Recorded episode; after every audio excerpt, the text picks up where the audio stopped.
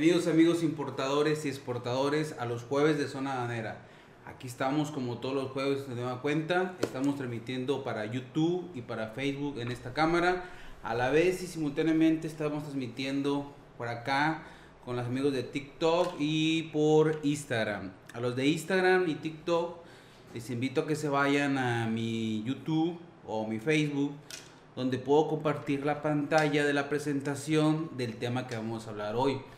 El día de hoy no vamos a ir directo y no vamos a ir rápido, vamos a hablar de dos normas que nos quedan, que es la norma 001 y la norma 003, ambas de seguridad para aquellos productos que deben de ser certificados. No vamos a ver de lleno las normas porque francamente no, no son normas de etiquetado, son de seguridad, ¿va? Vamos a irnos entonces al cerrón. Ya vimos en anteriores programas las normas de etiquetado que son las de arriba, que son las normas 04 para textiles, la norma 15 que es para juguete, la norma 20 para pieles, norma 24 para eléctricos, electrónicos y electrodomésticos, que en este caso la norma 001 y 003 de seguridad tiene que ver mucho con esta norma 024 y la norma 050 de etiquetado. Todas de etiquetado son, son normas taquilleras o muy generales que van a encontrar en sus importaciones y exportaciones. No son las únicas de etiquetado, hay más. Y en este caso hoy vamos a ver la norma 001 y 03, que son normas de seguridad, que no son las únicas tampoco, que son las más taquilleras y las vamos a ver brevemente. Recuerda, el importador o exportador como quieran verlo, y en este caso nos vamos a enfocar mucho en los importadores, debe ser experto en el producto que quiere importar. Aquel producto que quiere comprar en China, que lo va a comprar por ahorita por la pandemia, por ejemplo, y que no puede viajar por Alibaba, por ejemplo, debe ser experto en el producto. Si él no es experto en el producto, el que debe ser experto en el producto, entonces ¿quién es? Es el fabricante del producto para que le, dé la información al importador y el importador le dé la información a su agente banal.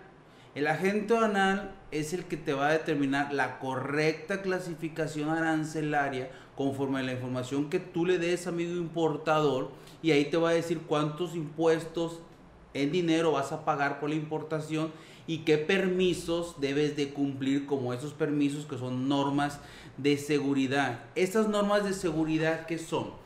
Son para aquellos productos eléctricos o electrónicos de la norma 024, por ejemplo, que es etiquetado, pero esta vez esos productos como computadoras, como laptop, como luces navideñas, como luces de escenario, como este, este laptop, refrigeradores, estufas, todos esos productos requieren normas de seguridad, normas aparte del etiquetado de que el cliente o el consumidor final va a comprar y, sepa que va a comprar, aparte que este tipo de productos no les vayan a ocasionar un daño o lesión al momento de utilizarse con la corriente de luz que te da, por ejemplo, aquí en México, Comisión Federal de Electricidad, o, o si, si, es, si es usable o utilizable con baterías con este con, con batería con acumuladores etcétera etcétera va en este caso entonces nos vamos a ir de lleno con ese preámbulo que sepan ojo aquellos importadores que van comenzando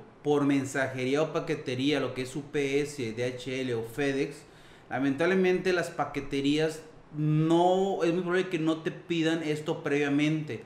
Hasta que está en el aeropuerto de la Ciudad de México en el aeropuerto de Monterrey en el aeropuerto de Guadalajara, por ejemplo, y la mercancía ya llegó a México, ahí la paquetería te dice, tu producto, conforme a la fracción arancelaria que acabamos de determinar, requiere un permiso, una norma de seguridad, ya sea, ya sea la 001 o la 003. Y lamentablemente estas normas tardan de 15 a 30 días en que te las den, por ejemplo. Posiblemente requieres dar muestras, por ejemplo, también y en este caso la paquetería te dice tiene 7 a 15 días. Es muy probable que no logres, aparte de estas normas, por darte un precio, si las tramitas directamente tú te pueden salir de, de 15 mil hasta 50 mil pesos, dependiendo la norma, dependiendo el producto, dependiendo las familias, grupos o modelos que vayas a querer certificar, ¿va? A diferencia del agente banal, el agente banal previamente a tu compra, con el proveedor chino, el fabricante, te clasifica la, la, mercancía y te dice, ¿requieres una norma de seguridad? ¿La tienes? No, no lo importes entonces ahorita. Ya nos pasó, por ejemplo, no, no nos ha pasado, creo, de normas de seguridad, nos ha pasado nada más permisos como Cofepris. Pero ya ha pasado, en estos días me ha pasado que de repente cuando compran la mercancía llega al aeropuerto y le piden estas normas y no pueden importarla. No vamos a ir entonces a la norma 001. Como puedes ver esta norma y como otras normas que ya hemos visto, por ejemplo, norma 001, SECOFI 1993. Aquí está el índice de la norma. Es un índice de 20 puntos que no vamos a ver en su totalidad, ni de esta norma ni de la otra. Y te voy a explicar por qué. Como esta norma no es de etiquetado, es de certificación para productos de, de seguridad, debes de ir tú como importador con una OC, le vamos a llamar así ahorita, o C de casa, con un organismo certificador, el cual tú vas a ir con ellos y ellos te van a certificar el producto conforme a esta norma. No puedes ir con nadie más. Al final del programa te vamos a decir un, link, una página web donde puedes encontrar esos organismos certificados, autorizados para apoyarte con la norma y vayas, y vayas, si tú, si utilizas la norma, vayas con ellos directamente. Ojo, tienes dos opciones para tramitarla tramítala tú directamente como importador ante la OC o ve, con, o ve con un asesor o ve con un gestor que te ayude a tramitar la OC, como cuando vas a tramitar placas en tránsito, por ejemplo, que ves a un gestor y en lugar de que tú vayas, este, él se forma por ti, ¿sale? Vamos a ver entonces nada más ciertos puntillos de la norma 001. Vamos a hablarte entonces ahorita del objetivo.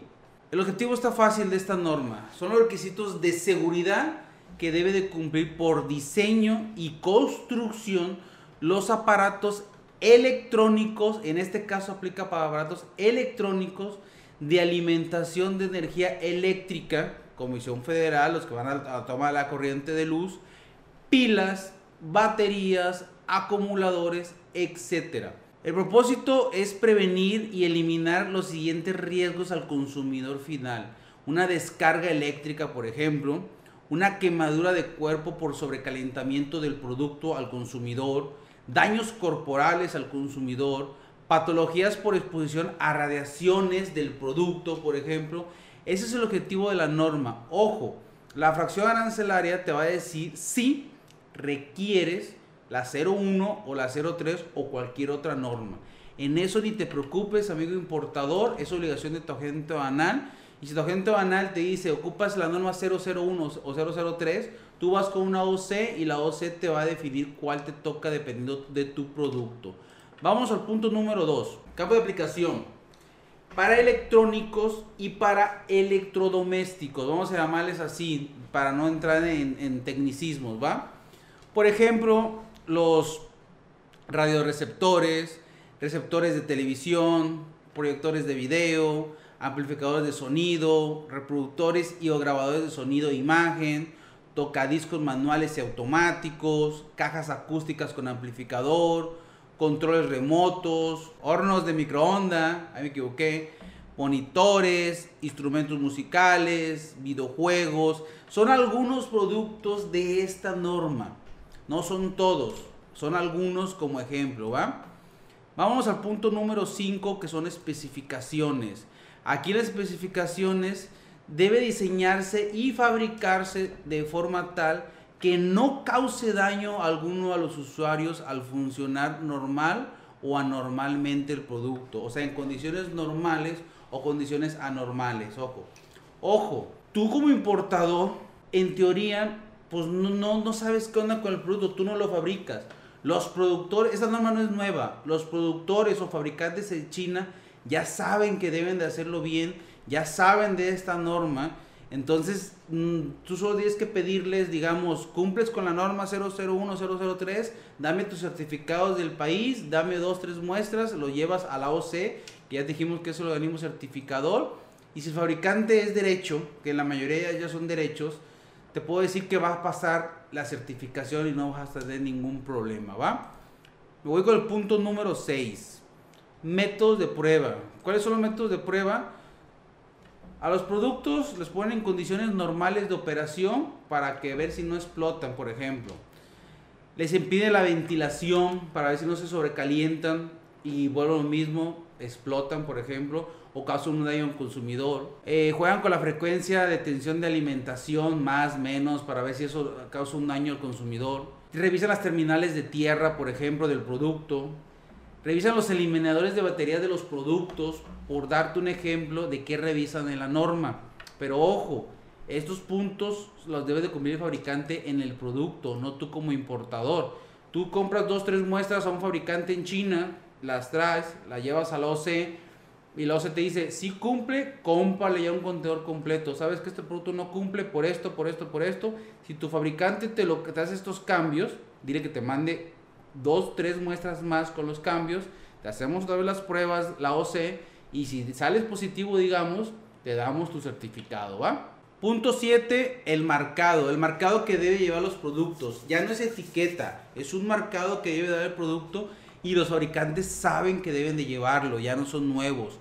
Deben de ponerle el marcado al producto, nombre del fabricante y la marca registrada del producto número de modelo y nombre comercial del producto, eh, la corriente alterna con la que funciona, la corriente continua si es el caso también, la tensión nominal de alimentación, la la frecuencia de alimentación nominal, las terminales de tierra si es que tiene, el valor nominal del consumo de watt, entre otros puntos que debe llevar al mercado que no me voy a meter porque el fabricante debería de saber o debe de saber más bien cuáles son estos 20 puntos que debe, debe de cumplir la norma.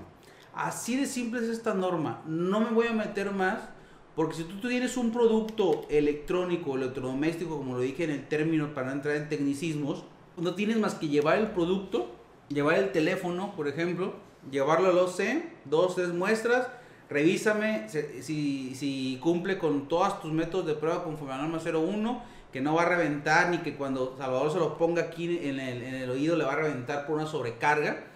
Este, ellos certifican y te dan un certificado ya no impreso. Antes era impreso, ahora es digital en PDF. La OC lo debe de subir a, al gobierno, a Secretaría de Economía, para que te pueda validar tu agente o análisis certificado, ¿va? Así de simple la norma 001. Nos vamos a ir a la norma 003. Al final vamos a contestar algunas dudas o preguntas. La norma 003, por ejemplo es casi lo mismo que la otra, como lo mismo. Te hay 12 puntos a tratar, no voy a ver los 12 puntos, solo vamos a platicar de 5 puntos. Y el primero es, por ejemplo, el objetivo. Y el objetivo son las características y especificaciones de seguridad que deben llevar los productos eléctricos en este caso, no electrónicos, son eléctricos con el propósito de prevenir peligro al consumidor y conservación de sus bienes. ¿Qué quiere decir esto? Que si pongo unas luces navideñas en la casa no, no ocasiona un incendio, por ejemplo, porque ahí está ocasionando un daño a los bienes, ¿va? Ese es el objetivo. Como les dije, ¿de qué depende qué norma? De la clasificación arancelaria que te determina tu agente banal y con esa clasificación la OC te va a decir si sí le aplica esta norma que dice tu agente banal o está exenta por no aplicarle, ¿sale? Cambio de aplicación, aplica productos eléctricos, como ya te dije, a diferencia de la 01 que era electrónicos y electrodomésticos que utilicen también la alimentación de la energía de Comisión Federal de Electricidad en México, eh, que use pilas, que use baterías, que use acumuladores y de, autogeneración en corriente alterna o continua, así de simple, ¿va? Punto número 5, requisitos generales, proporcionar seguridad a los consumidores contra peligro y daños que puedan presentar los productos eléctricos durante su uso e instalación. Hay dos puntos a considerar aquí muy importantes, la información y la protección general. Ahí sí me meter un poco más detallado y vamos a irnos a la información. En la información vamos a ver que los puntos deben de marcarse, recuerda que es el marcado, con objeto de indicar características técnicas esenciales acorde al uso destinado y empleo seguro del producto. Aquí hay que marcarlo con el nombre del fabricante y la marca del fabricante. Por ejemplo, este dato lo debe de saber el fabricante y ya lo está cumpliendo porque esta norma no es nueva, ¿va? Protecciones generales, pues debe llevar protección contra choque eléctrico, protección contra peligros mecánicos, protección contra explosiones, protección contra radiación óptica, protección contra fuego y varias protecciones, seguridad y confiabilidad de función. Todo esto, como te digo, amigo importador, en esta norma lo debe de saber tu fabricante. En China, que actualmente son ya más honestos que hace años, ¿va? Especificaciones. Esta norma, por ejemplo, tiene algo muy curioso. Posiblemente no le aplique esta norma en específico, la 003, pero le puede aplicar otra norma o ambas a la par con la norma 03 y te lo dice esta norma. Para saberlo, no ocupas ni el agente banal ni el importador, directo la OC, que la OC es el organismo certificador encargado de esto. Aquí te dice que para artefactos eléctricos existe una norma que es la NMXJ 508 ANSE, por ejemplo. Para los electrodomésticos existe, existe la norma NMXJ 521 1 ANSE para herramientas eléctricas, para fuentes de poder, o sea, otras normas más específicas conforme al producto y no la 003, ¿va? Luego lo mismo, es como comentario, no te sirve de nada, amigo importador. Lo que te sirve de este video es que identifiques que hay normas de seguridad para productos electrónicos, eléctricos y electrodomésticos que debes de cumplirlo mediante un certificado ante un laboratorio que son organismos de certificación. Así de simple. La evaluación de conformidad no la vamos a ver. Es un rollo, la verdad. No tiene caso. No tiene caso. Aquí lo que salvamos, como te comento, porque el día de hoy nos vamos a ir muy, muy rápido. Con esto vamos a terminar, de hecho, esta parte de las normas. Ahorita vamos a ver alguna duda que tengan por ahí. Algo importante que les quiero mostrar. Aquí están viendo un link, por ejemplo, que se lo vamos a dejar en la descripción del video para que lo soliciten donde por ejemplo vamos a hablar de la norma 003 CECOFI vamos a darle buscar por ejemplo aquí te dice norma 003 y aquí tienes 10 organismos al parecer de certificación o, es, o, o OC le llamamos organismos de certificación todos están en Ciudad de México, como puedes ver. Hay uno en el Estado de México, que al final es Ciudad de México para mí, la verdad. Aquí viene el nombre de la empresa, por ejemplo. Nice, por ejemplo, esta. Esta todo el mundo que ya ha importado, por ejemplo, la conoce. Aquí viene su teléfono. Nice te certifica la norma 003, por ejemplo. Organismo de certificación, como te dije. Aquí viene su correo, viene su teléfono, y viene su dirección. En este link, las personas que quieren certificar algún producto por normas de certificado, aquí están las OC directas, sin intermediarios, sin triangular, sin agente anal, sin este asesores o sin gestores y pueden ir ustedes amigos importadores directamente con ellos. ¿Cuál es la facilidad de ir con un gestor? que te evitas de broncas, que te evitas de estar este, de filas, de vuelta, etc, etc. Lógico, el gestor te va a un billete por el trámite. Vamos a ver, por ejemplo, los, las OC para norma 001, que acabamos de ver también. Y aquí están, aquí hay 14 OC, me marca aquí este círculo azul, que estoy tapando. Ese que estoy tapando ahí es el que me marca, 14 OC. Aquí hay una muy taquillera que es Nice. Para, para norma 001, Nice son de las más reconocidas o, renombradas que tenemos en el medio banero. Pero tienes dos opciones. Todas están en Ciudad de México. Hay una. Hay dos en el Estado de México. Hay una que está fuera de México, que está en Estados Unidos, por ejemplo, y hay una en Hidalgo, me está marcando aquí Pachuca. Vienen aquí sus domicilios, sus teléfonos, viene el correo electrónico para que ustedes los contacten directamente los importadores y tramiten sus normas de seguridad.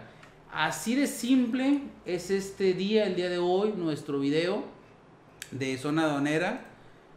Vamos a checar algunos mensajes ahorita. Y la próxima semana, la próxima semana yo creo vamos a hablar sobre las, perdón, voy a hablar sobre un poquito sobre, sobre el TEMEC. El TEMEC está muy, muy amplio, la verdad. Son mil hojas el, el acuerdo o el decreto, como quieras decirle.